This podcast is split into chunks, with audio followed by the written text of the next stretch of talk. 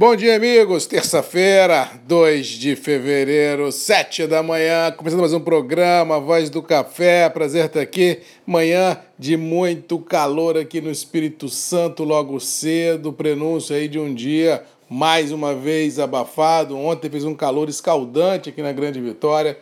E no Espírito Santo e no sul da Bahia não se ouviu relatos de chuvas representativas em lugar nenhum.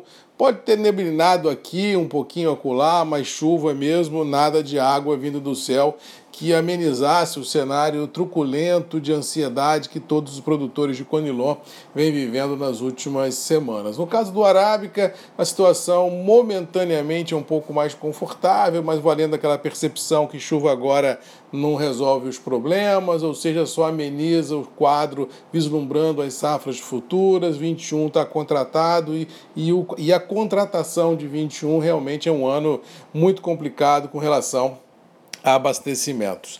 Ah, com relação aos mercados, Nova York e Londres ontem começaram a precificar a esse cenário complicado. Aliado a isso, tivemos um bom humor internacional interessante que julgou os níveis para o campo positivo, tanto nos mercados de renda variável e também de algumas commodities agrícolas. E no caso do café, saiu prevalecido em função desses ventos e também em função dessa precificação, ou início de precificação ah, de um processo de recompra nas bolsas em função ah, de uma situação produtiva no Brasil nada confortável ou seja, para hoje é possível que a gente tenha a continuidade desse movimento comprador, já que na geopolítica não houve assim nenhum fato novo contundente que validasse uma inversão dessas, eh, dessas trajetórias de curto prazo. Eu acho que o mais do mesmo prevalece e a consolidação do atual intervalo mercadológico, tanto no café quanto no mercado acionário, pelo menos por enquanto, fica prevalecido. Com relação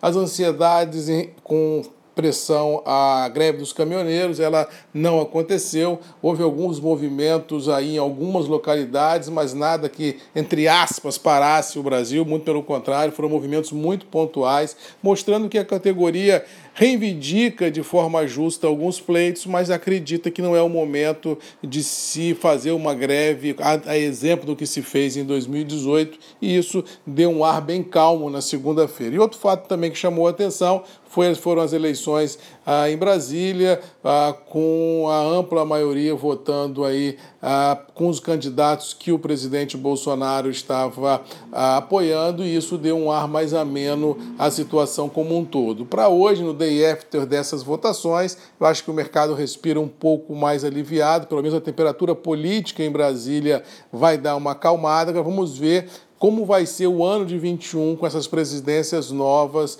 ah, no, tanto no Congresso quanto na Câmara. Vamos ver se importantes pautas ah, vão ser votadas, se vai haver um destravamento da pauta econômica no Congresso. O Brasil precisa de reformas e isso ah, vai dar, se tudo correr bem, um ar mais ameno nos mercados. Vamos torcer para isso, vamos torcer para que realmente o ano de 2021 comece de fato e de direito, trazendo bons ventos aos mercados e à sociedade como um todo, para a gente ter um pouco mais de tranquilidade para tocar a vida no dia a dia das coisas. Por fim, falando de preços internos do café, esses continuam estabilizados em reais, essa conjugação de dólar um pouco mais firme e Nova York e Londres também um pouco melhor, vislumbrando um pregão de ontem, fez com que as cotações em reais se mantivessem firmes e em algumas qualidades, inclusive, fossem majoradas. Para hoje, o cenário é o mesmo, acho que vamos ter mais um dia de vácuo mercado mercadológico no interior, preços firmes e ansiedade no limite. No mais,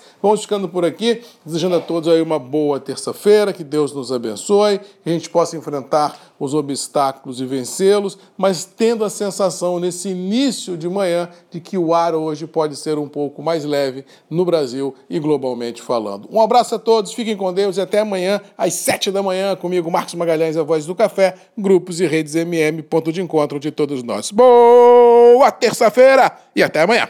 Tchau!